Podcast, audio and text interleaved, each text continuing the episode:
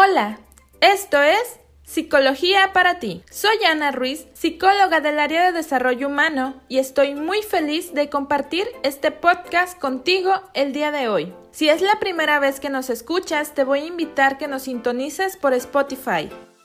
El día de hoy hablaremos de la depresión. Es un término que usamos muchas veces para calificar alguna sensación o incluso algún sentimiento o emoción que estoy padeciendo.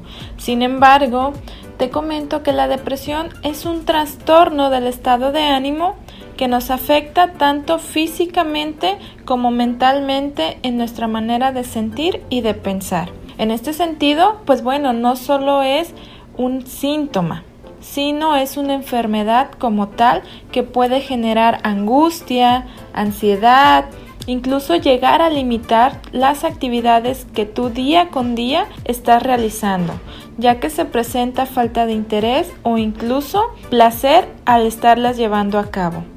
Casi todos nosotros hemos sentido alguna vez una inmensa tristeza en nuestra vida. Esto es completamente normal, pero si esa tristeza o esa actitud depresiva continúa por más de dos semanas, ya quiere decir que algo está ocurriendo dentro de ti y que se debe de buscar ayuda.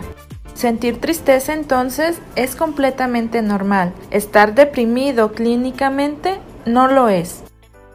Cuando una persona está viviendo depresión clínicamente diagnosticada, causa pérdida del placer de su vida diaria, Puede padecer también tensión en el trabajo y en las relaciones interpersonales que esta persona pueda estar teniendo, se agravan las condiciones médicas e incluso puede llevar al suicidio. Por eso es importante que cada uno de nosotros vayamos detectando qué es lo que sucede, porque como hemos visto, las enfermedades mentales ocurren en nuestro cerebro precisamente por un desequilibrio bioquímico en los neurotransmisores. Y esto no quiere decir que todas las personas lo vivamos de la misma manera. Los síntomas pueden presentarse de distinta manera de una persona a otra y es importante que si llegas a padecer alguno de ellos puedas acudir a la atención especializada. Pero ¿cómo se manifiesta la depresión?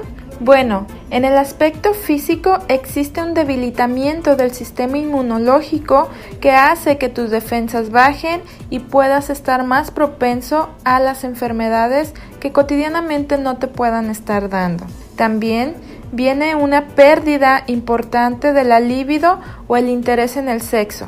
Así es, cuando una persona está deprimida, pierde completamente el interés por tener relaciones sexuales porque simplemente no siente satisfacción al estarlas llevando a cabo. También físicamente la presión arterial se eleva. También ocurren úlceras y dolores de cabeza crónicos debido a esta tensión. Usualmente nos enfermamos ya sea de problemas gastrointestinales o incluso malestares que pueden ser muy superficiales. Dentro de las manifestaciones psicológicas existen niveles elevados de ansiedad, vienen estos pensamientos suicidas, baja nuestra autoestima, existe dificultad para tomar decisiones y vienen conductas autolesivas. Como te das cuenta, todo esto ocurre dentro de nosotros y es importante que tú lo detectes. En el ámbito social viene un aislamiento o un retraimiento, no te gusta compartir, ya no quieres convivir, sientes que no eres importante, que nadie te tome en serio, que nadie te tome en cuenta, incluso tu desempeño se vuelve más deficiente en el trabajo o en las relaciones que tú estés manteniendo y comenzamos a hacer uso o incluso abusar de sustancias nocivas para nuestra salud. Como te das cuenta, la depresión influye de manera directa en todas las esferas en las cuales nosotros nos desarrollamos. Por ello es importante que pongas mucha atención en la detección de esta enfermedad. Sin embargo, ¿qué podemos hacer cuando ya estamos teniendo síntomas de depresión? Bueno, te explico a continuación algunas técnicas. Puedes comenzar a utilizar el mindfulness que anteriormente incluso ya les he recomendado. Esto sirve para tener una conciencia tranquila, estar relajados, estarnos situando en el presente y no estar pensando tanto en el pasado o en esas cosas que queremos cambiar. También establecer metas a corto, mediano o largo plazo nos ayudan a motivar o a tener una esperanza para realizar algo en un futuro inmediato o a largo plazo. El reflexionar acerca de los recursos con los que contamos actualmente también nos puede ayudar a sentirnos parte quizá de alguna familia, del centro de trabajo donde me desempeño o simplemente de las cosas o de las personas que actualmente me rodean y que están aportando algo para mi bienestar.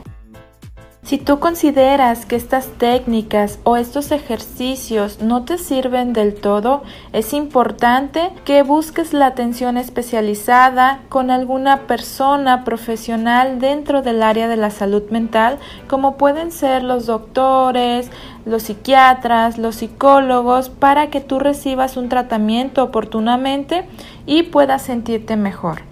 Recuerda que cada 15 días estaremos compartiendo un podcast nuevo donde abordaremos temas de importancia para ti. Por ello, si tienes alguna sugerencia o comentario, te invito a que nos contactes en el área de desarrollo humano. Yo soy Ana Ruiz y te deseo un excelente día. Hasta pronto.